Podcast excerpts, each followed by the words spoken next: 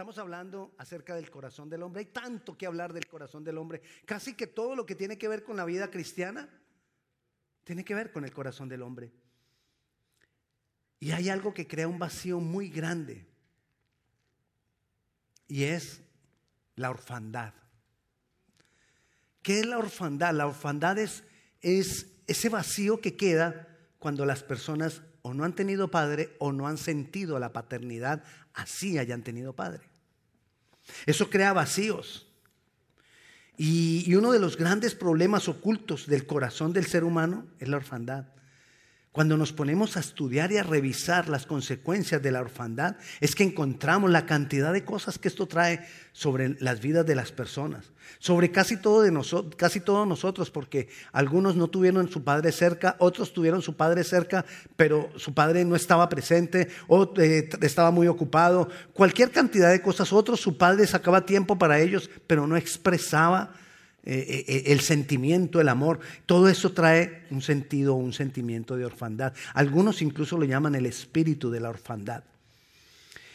Y, este sentimiento, este vacío que queda, hace que nosotros quedemos o que nuestro corazón quede expuesto a una cantidad de situaciones, a una cantidad de cosas, de cometer errores, de tomar malas decisiones, de vivir sin felicidad, de vivir en ansiedad, de tener vacíos, de tener rechazos. Hay una cantidad de cosas que se manifiestan por causa de la orfandad.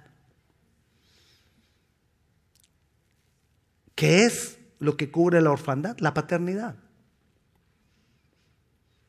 Y nosotros tenemos que entender la adopción que ha traído Dios a través de la obra de Cristo ha traído adopción para nosotros y al nosotros recibir esa adopción, entonces tenemos la paternidad que va a cubrir la orfandad que hay en nosotros.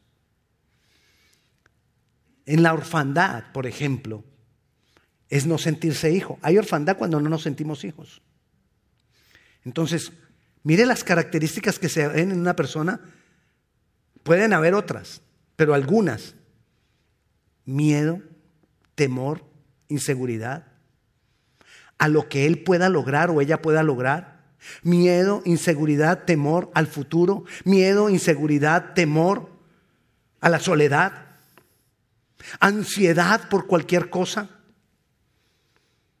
La exagerada vanidad, quererse ver bien porque quiere ser reconocido, porque la, la orfandad trae baja estima. El orgullo, los sentimientos de merecimiento, es decir, yo tengo que hacer cosas para, que me, para merecer. Si no hago cosas, entonces como que no lo merezco. Esas reacciones que la gente quiere, eh, que reacciona de un momento a otro, es porque quizás durante toda la vida, por causa de la orfandad o la falta de paternidad, la persona entendió que ella se tiene que defender sola porque nadie saca la cara por mí. Entonces aprendió a reaccionar por todo y entonces por todo hay una cantidad de reacciones. Todo eso lo trae la orfandad.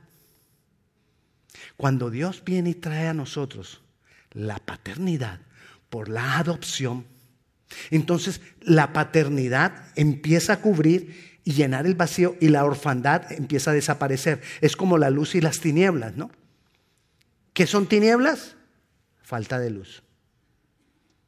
Entonces, cuando empieza a haber luz, las tinieblas se van desapareciendo porque hay luz. Lo mismo pasa con la orfandad. ¿Qué es la orfandad? Falta de paternidad. Cuando viene la paternidad, entonces la orfandad va desapareciendo.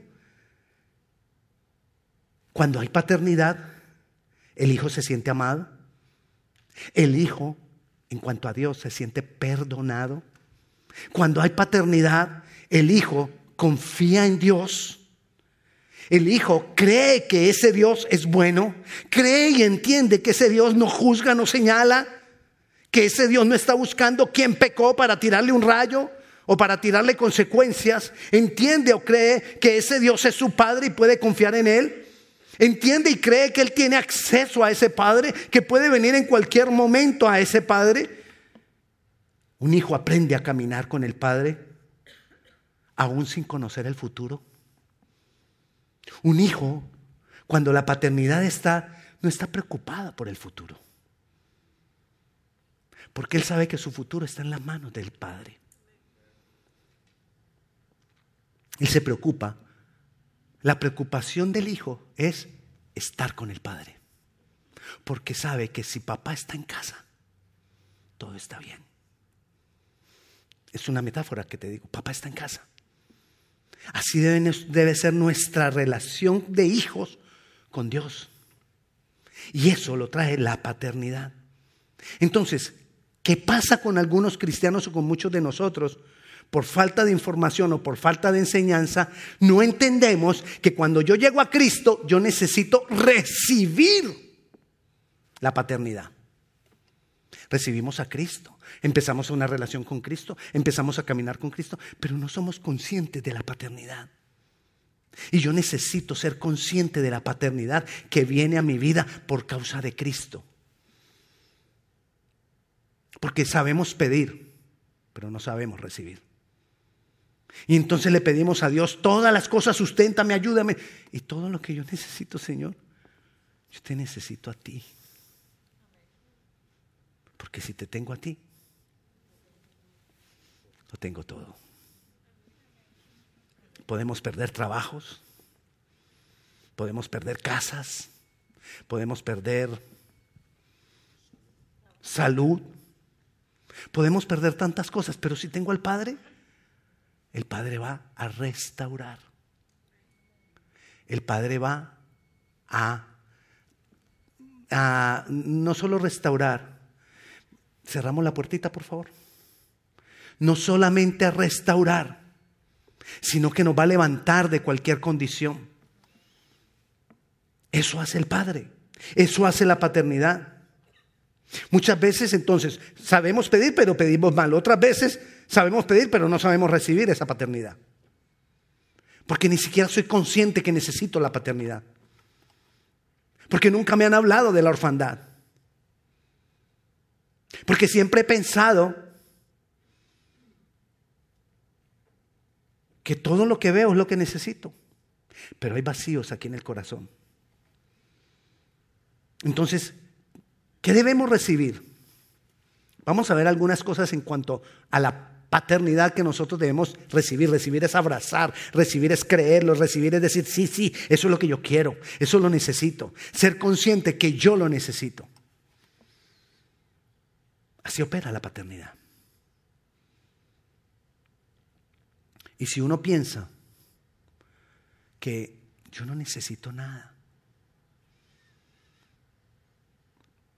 ese tiene un gran vacío de paternidad. Porque todos necesitamos al Padre. Porque los vacíos que ha dejado la paternidad, la, la orfandad en nosotros, la falta de paternidad, son vacíos que no los puede llenar nadie. Hay personas que están buscando relaciones sentimentales tratando de llenar un vacío y se meten en una relación y se meten en otra y, y, tienen una cantidad de situaciones cuando el vacío que tiene que ser llenado tiene que ser es por el Padre Celestial. Cuando ese vacío es llenado, las cosas son más, más fáciles. Las, las, cosas las vamos a poder lograr. La gente está buscando en el mundo felicidad y está buscando la felicidad por un lado, la felicidad por otro lado. No la van a encontrar mientras no vayan al Padre. Porque cuando Él provee paternidad, Él provee felicidad. Entonces, de las cosas que nosotros tenemos que aprender a recibir, es el beneficio de la paternidad. Hay personas que oyen de Jesús o conocen a Jesús. Algunos siguen a Jesús. Pero lo importante de Jesús es que yo tengo que recibirlo. Recibirlo es hacerlo mío. Es como cuando a usted le dicen, te ganaste la lotería. ¿La recibes? Y tú dices, sí, la recibo. Y te vas para la casa sin ningún cheque, sin ninguna consignación en tu cuenta bancaria y sin nada. ¿La recibiste? Porque no la hiciste tuya. Entonces no la puedes disfrutar. Cuando nosotros recibimos a Jesús, yo tengo que hacerlo mío. Y aprenderlo a disfrutar. Yo necesito el beneficio de la paternidad. Juan capítulo 1, versículo 11, el Evangelio de Juan dice, a los suyos vino, hablando de Jesús, y los suyos no le recibieron. Estaba hablando del pueblo de Israel. No recibieron a Jesús, no recibieron la paternidad, porque Jesús vino y dijo, el que viene a mí, viene al Padre. El que me ve a mí, ve al Padre. Entonces, cuando Él viene y dice que a los suyos vino y los suyos no lo recibieron, no lo recibieron a Él, ni siquiera, ni tampoco recibieron la paternidad del Padre. Y nosotros necesitamos recibir esa paternidad. Muchas personas no se dejan amar porque no tienen paternidad. Muchas personas no pueden amar porque no tienen paternidad.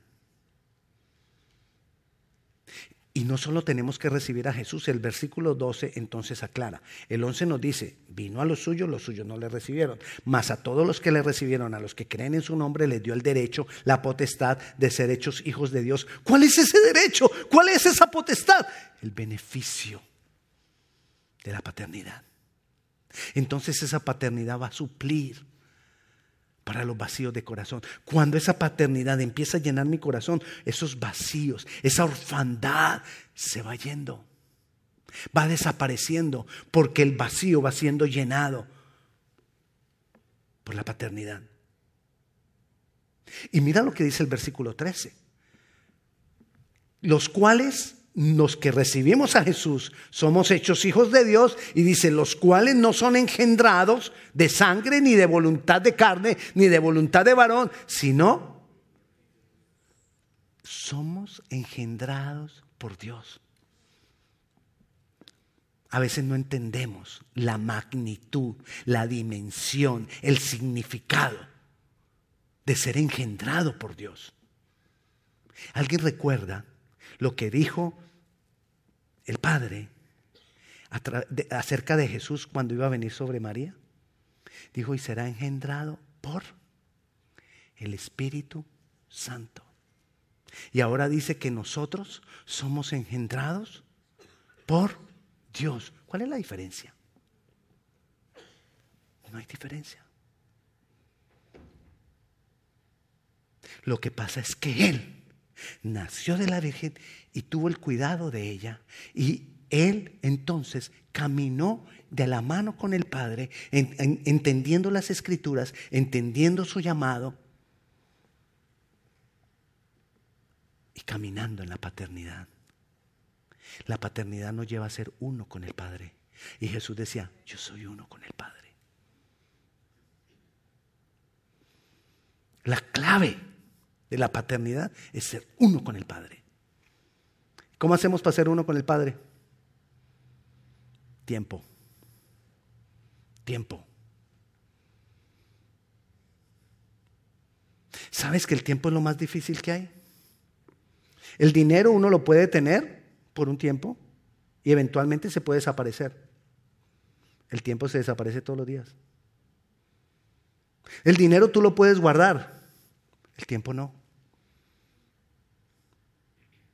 El dinero tú lo puedes recuperar, el tiempo no. Es una mentira cuando tú dices o cuando yo digo voy a recuperar tiempo. ¿Qué? El tiempo que se pasó, ¿cómo lo recuperas? No es que mañana, ah, no, ese es tiempo de mañana. Todos tenemos solo 24 horas cada día y si se me pasó el tiempo, se me pasó. No hay forma de recuperarlo, porque lo que yo voy a gastar el día siguiente es tiempo del otro día. Somos engendrados por el Espíritu con todos los derechos. Somos engendrados de parte de Dios con todos los derechos de hijos. Y eso yo lo tengo que recibir en mi corazón. Soy hijo. Soy hija. Tengo derecho. Me pertenece. Lo segundo, debo recibir el testimonio de la adopción que nos da el Espíritu Santo.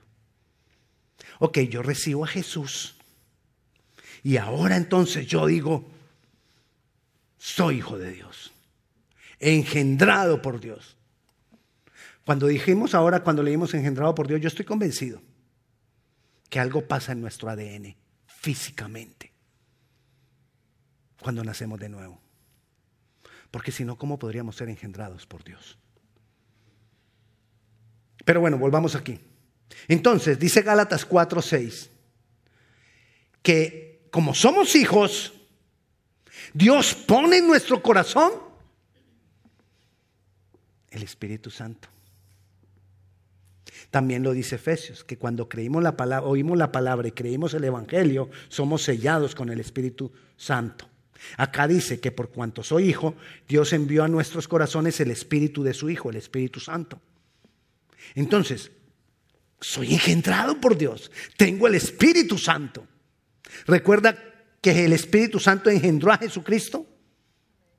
Ahora nosotros, engendrados por Dios, tenemos el Espíritu Santo. Lo tenemos acá. Y entonces dice ahí el versículo que entonces por eso nosotros tenemos el derecho, la posibilidad de decirle, Abba, Padre. Esa palabra Abba quiere decir papito lindo. Es una expresión de cariño diminutivo hacia el Padre. Daddy, papi. ¿Cómo le dicen en su tierra, en su país, a, a papá de una forma cariñosa? papi, pa. Nosotros le podemos decir al Señor, pa, tú eres mi Padre. Te amo, tengo el testimonio del Espíritu Santo. Entonces yo tengo que abrazar ese, testimonio, lo tengo que recibir. Todo lo que estamos hablando hoy es lo que yo tengo que recibir. Yo tengo que recibir ese testimonio de que soy hijo y el testimonio que me da el Espíritu Santo para venir con libertad a decirle, Pa, estoy en problemas. Pa, la volví a embarrar. Pa, dígame, dígame alguno de sus pecados. No se preocupe, estamos en online, pero todos somos hermanos en Cristo. Solo con el que le dije que estamos online, ya usted, mm, no, ahora no digo. Pa, volví a mentir, me desvié. Pa, Volví a volarme el trabajo sin que mi jefe se dé cuenta. Y voy a cobrar ese día. Ay, que se ríe, hermano, y que se ríe. Entonces tenemos ese derecho de venir a Él, hermano. No lo desaproveche. Cuando tú desaprovechas ese derecho, estás ignorando la obra de Cristo. La, la persona que tiene orfandad quiere ganar todo por méritos. Yo no estoy de acuerdo con la meritocracia, donde todo es por méritos a las personas. Porque entonces las personas todo se vuelve, eso es alimentar la orfandad, es porque yo lo merezco, yo lo busco. Y el Padre, no, no necesito Padre, yo solito puedo. Cuando vienen las caídas, cuando vienen los problemas, yo solito puedo. Cuando vienen las dificultades, cuando vienen los fracasos, yo solito puedo. Cuando vienen tantas situaciones difíciles, yo solito puedo. Cuando vienen esas ansiedades, esas depresiones que nadie entiende, sino solo las que la han vivido, yo solito puedo. No. No, necesitamos al Padre, necesitamos la paternidad, porque Él nos conoce. Desde la uña de nuestro dedo gordo, que algunos la tienen larga, hasta nuestro último cabello, que otros ni tenemos. Pero todito, todito, Dios nos conoce. El Padre te conoce. ¿Cómo no va el poder ayudarte? Porque nosotros no sabemos llegar a Él, porque nosotros no sabemos recibir la paternidad. No la sabemos recibir. Porque seguimos pensando en que yo lo tengo que merecer. Otros siguen pensando en que ellos mismos lo pueden lograr solos. Lo tercero que debo recibir. Mira lo que nos dice Romanos 8, 17. Yo debo recibir la herencia que me corresponde como hijo. Tengo que aprender a recibir esa herencia. Y si hijos, también herederos. Herederos de Dios. Wow, hermano, yo soy hijo de Dios, yo tengo herencia de mi padre, Dios es mi padre. Nuestra cabeza no lo alcanza a entender. Porque si nosotros lo entendiéramos, viviríamos en una fe radical, trascendental. Y coherederos con Cristo. ¿Qué es coherederos con Cristo? Co, cuando le dicen a usted que si que traiga un cosigner. O cuando viene alguien y le dice, vea hermano, usted me puede servir de cosigner. Co es que tiene la misma deuda. No es que por referencia, no es que usted va solamente a la referencia. Si usted firma como cosigner, usted tiene que pagar esa cuenta si el otro no la paga. Porque es la misma deuda. Co es igual. Y somos coherederos con Cristo. La misma herencia que tiene Cristo nos la ha dado a nosotros. Si es que de verdad hemos recibido a Cristo. Si es que de verdad estamos dispuestos a renuncia, como Él estuvo dispuesto a renuncia. Si es que de verdad juntamente padecemos con Él, para que juntamente con Él seamos levantados. Si es que padecemos con Él, ¿qué es padecer? Dios no está diciendo, ahí tienes que sufrir, ve y flagélate, pégate, sufre, ven de rodillas. No, renuncia a ese yo huérfano. Se me olvidó cómo decir eh, la parte de orfandad, pero oh, huérfano, ese yo huérfano que tenemos, tenemos que renunciar a eso. Humillarlo, el ego, el yo llevarlo a la cruz. Necesitamos, nuestro corazón necesita ser libre de la orfandad.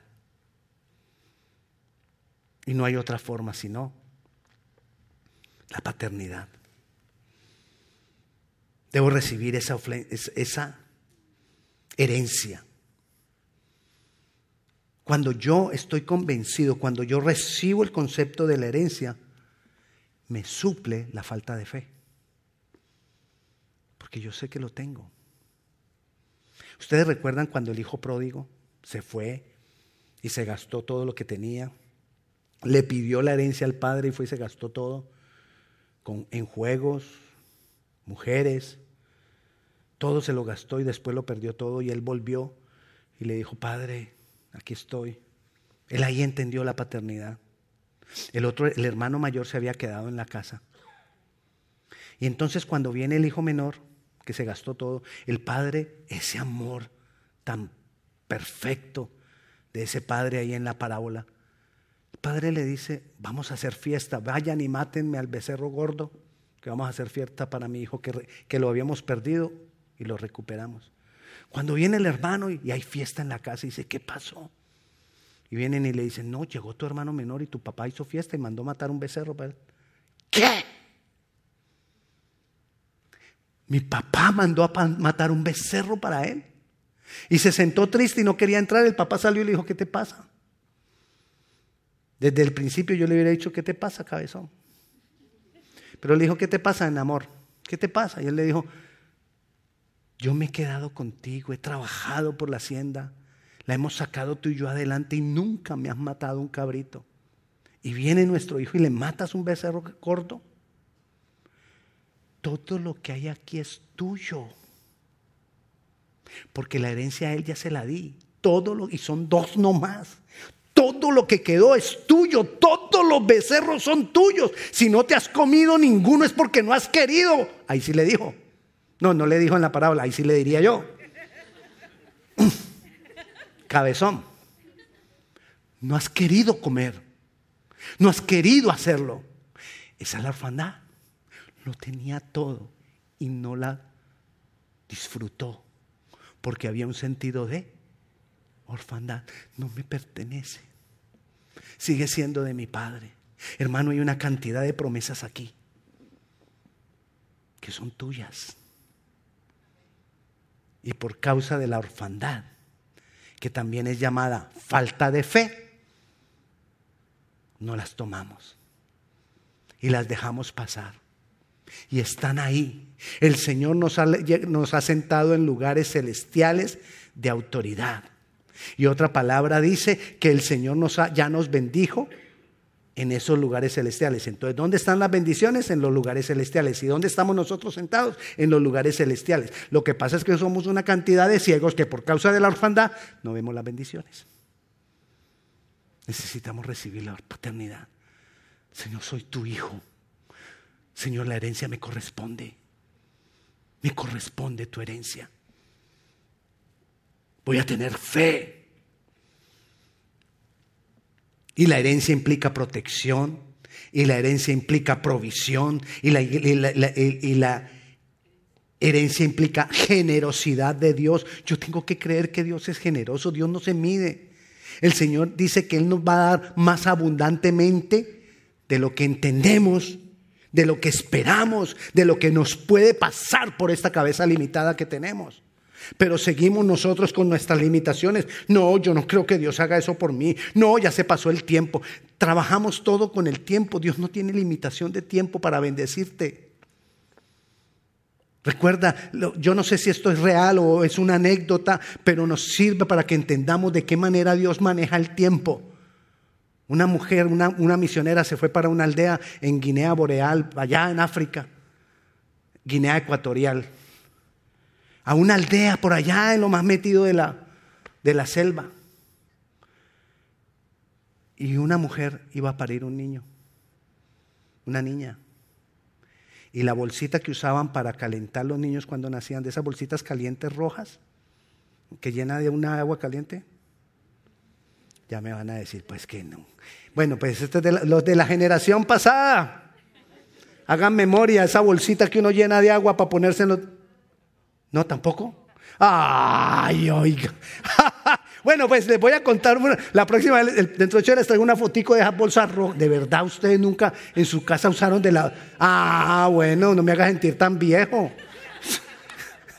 bueno, entonces, de esas bolsitas usaban para como incubadora de los bebés que nacían, para, para calentar los niños cuando nacían. La niña nació muy enferma, muy débil, no muy enferma, muy débil y no tenían bolsita para...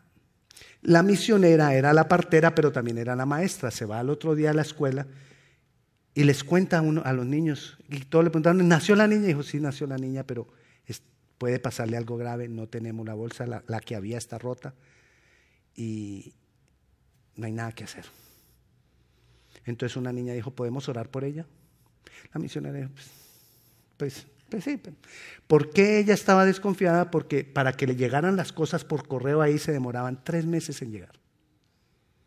Por la cantidad de mm, cosas que tenía que pasar en carro, en barco, en canoa, eh, para llegar. La niña hizo la oración y le dijo, Señor, por favor, danos una bolsa para la niña y una muñeca para la niña. Bueno, y ahí quedó. Dos días después, o al otro día, llegó una caja con todos los sellos que había tenido que pasar tres meses antes para llegar ese día. Cosas para la aldea. Y dentro de las cosas venía una bolsa roja y una muñeca. ¿Cómo Dios maneja eso? Porque Dios no tiene limitación de tiempo. Nosotros somos los que decimos, ay, ya no hay que orar porque ya el tiempo se acabó. Dios no tiene tiempo. Tú puedes orar en cualquier momento porque Dios antes, tres meses antes, oye tu oración y empieza a trabajar para que cuando tú hagas la oración llegue lo que tú estás orando. Pero necesitamos fe. Necesitamos quitar la orfandad. La orfandad es la que me dice, ¿ya para qué? No hay nada que hacer. Dios no tiene. ¿Se acuerda que al principio yo le decía que el tiempo es difícil porque el tiempo se pierde? Dios está por encima del tiempo porque Él lo creó. Entonces Dios no tiene problemas con el tiempo. Se pierde para nosotros, para Él no, porque lo maneja. Él sabe cuándo empezar a trabajar por nosotros. Debo recibir entonces también la seguridad la certeza de que mi Padre está conmigo siempre. Siempre. somos nosotros cuando te estamos mirándolo a Él y por falta de fe somos los, nosotros los que empezamos a mirar para otra cosa, para otra parte. y entonces, como dice el Salmo, y empezamos a buscar, ¿de dónde vendrá mi socorro? Cuando hasta que al fin reacciona y entonces, ¿qué dice? Mi socorro viene de Él. ¿Por qué quito mi rostro de Él? No, eso es lo que no debo hacer. Así estés mal, así estés débil, así, así tengas los pensamientos que tengas, así estés fracasando, sea lo que sea, vuelve tu mirada a Él, que Él está ahí. Eso es lo que yo debo creer en, en, el amor de mi Padre. Él está ahí y cada que yo lo venga a buscar, Él está ahí. La orfandad, ¿qué me dice? La orfandad me da el ejemplo de mi papá, de mi papá terrícola, iba a decir, de mi papá terrenal. de mi papá terrenal. Que nuestro papá, no por malo, pero cometieron errores, no estaban. A veces llegábamos a buscarlos, no estaban. En estos días vi un, video de un niño donde dicen, tu presencia es lo que más les importa. Y un niño en una tarima, en una escuela, y él empezó, iban pasando todos los niños en fila y el niño miraba y miraba y miraba y miraba. Cuando vio, no sabemos, seguramente fueron los papás, y se puso feliz y ya, todo cambia en la tarima. Cuando ve que papá está ahí, todo cambia en mi vida. Cuando yo veo, cuando yo estoy convencido que papá está ahí. ¿Existe el diablo? Sí existe el diablo, pero cuando papá está, me importa poco si existe diablo, demonio, brujería, lo que sea.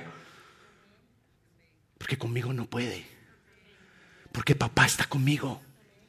Y si Él está conmigo, ¿quién contra mí? A eso es que se refiere la palabra. Necesito esa paternidad. Debo recibir la certeza. Mira lo que nos dice Juan capítulo 10, versículo 28. Yo les doy vida eterna y no perecerán jamás. ¿Ni qué? Ni nadie los arrebatará. Es la certeza de que Él está ahí. El versículo siguiente, mira lo que dice. Mi Padre que me las dio es mayor que todos y nadie las puede arrebatar de la mano de mi Padre. ¿De qué está hablando? De nuestras vidas que se le dieron a Jesucristo cuando tú recibiste al Señor Jesucristo como Señor y Salvador. Tu vida fue entregada a Jesucristo y nada, ni nadie las puede arrebatar de las manos del Señor. No temas manada pequeña porque a vuestro Padre le ha placido darte el reino. Al Padre Celestial le ha placido darte el reino a ti. ¿Por qué entonces nosotros no disfrutamos el reino? Por... Lo dijo usted. Ahí decía el último. A él le plació o le ha placido. Placido es que a él le da alegría haberlo hecho. ¿Qué? Darnos el reino fue una decisión del Padre. ¿Y qué es una decisión? Un decreto de Él. Un decreto del Padre, una decisión del Padre es una ley. Una ley que dice que si yo dejo caer esto, ah, esa es la ley de la gravedad. Y todas las veces que yo lo deje caer, todas las veces va a caer porque es una ley. Y cuando Dios da un decreto es una ley y se va a cumplir. Y Él nos ha dado el reino. El reino te pertenece, pero yo necesito abrazarlo, yo lo necesito volver mío. Y ahí cambian las cosas. Puestos los ojos en Jesús, el autor y consumador de la fe, vamos a echar fuera la orfandad. Cuando tú sacas la orfandad de tu vida, y la única manera de sacar la orfandad de tu vida es con la paternidad divina. Cuando tú sacas la orfandad de tu vida, todo empieza a cambiar. Todo. Así que creámoslo. ¿Cómo entonces llenarme de esa paternidad? Recibe, recibe, recibe. Búscale, no quites tu mirada de Él. Lo más importante en la paternidad es Él, no lo que Él te da. Es Él. Porque no te va a faltar nada. ¿Tú te imaginas un niño a los ocho años pensando, papá, ¿qué me vas a dar dentro de cinco años? No, Él quiere lo de ahora. Así que nosotros seamos niños. Dejad que los niños vengan a mí porque de Él es el reino de los cielos. No te quedes. Una diferencia es en el que no crece y en el niño. Seamos niños es que tengamos la actitud de niños, no que no crezcamos. Amén. Crece en el conocimiento de Dios. Crece en la relación con Dios. crece en intimidad con Dios. Crece. Y vas a ver cómo las cosas van cambiando. Oremos. Señor, te damos gracias. Jesús, gracias. Dios Padre Celestial, gracias por tu paternidad, Señor. Gracias por tu paternidad, Dios poderoso, Dios bueno, Dios de misericordia. Señor, hoy decidimos recibir el beneficio de la paternidad. Hoy decido recibir ese testimonio que tú nos das, Espíritu Santo, de que puedo venir al Padre y decirle, pa, aquí estoy. Recibimos la herencia que por adopción tenemos, esa herencia que somos coherederos con Cristo, la recibimos. Recibo la seguridad, la certeza de que tú estarás siempre ahí porque tú, a ti te ha placido darnos el reino y recibo esa paternidad, esa decisión, ese decreto, esa orden que has hecho tú en beneficio de nosotros. Te damos la gloria a ti, la honra. En tu nombre Jesús echamos fuera la orfandad. En el nombre de Jesús echamos fuera la falta de fe. En el nombre de Jesús quitamos todo obstáculo y te damos a ti la gloria, la honra y las gracias. En tu nombre Jesús. Amén y amén. Dios le bendiga. Si usted tiene alguna petición de oración, aquí hay algunas personas que van a estar para usted, para orar con usted, para bendecirle. Ah, por el causa de la celebración de las madres, tenemos torta para comer ahí en el lobby. Entonces, para que vayamos, primero pasan las mamás y luego pasan los demás. Me hacían de allá atrás.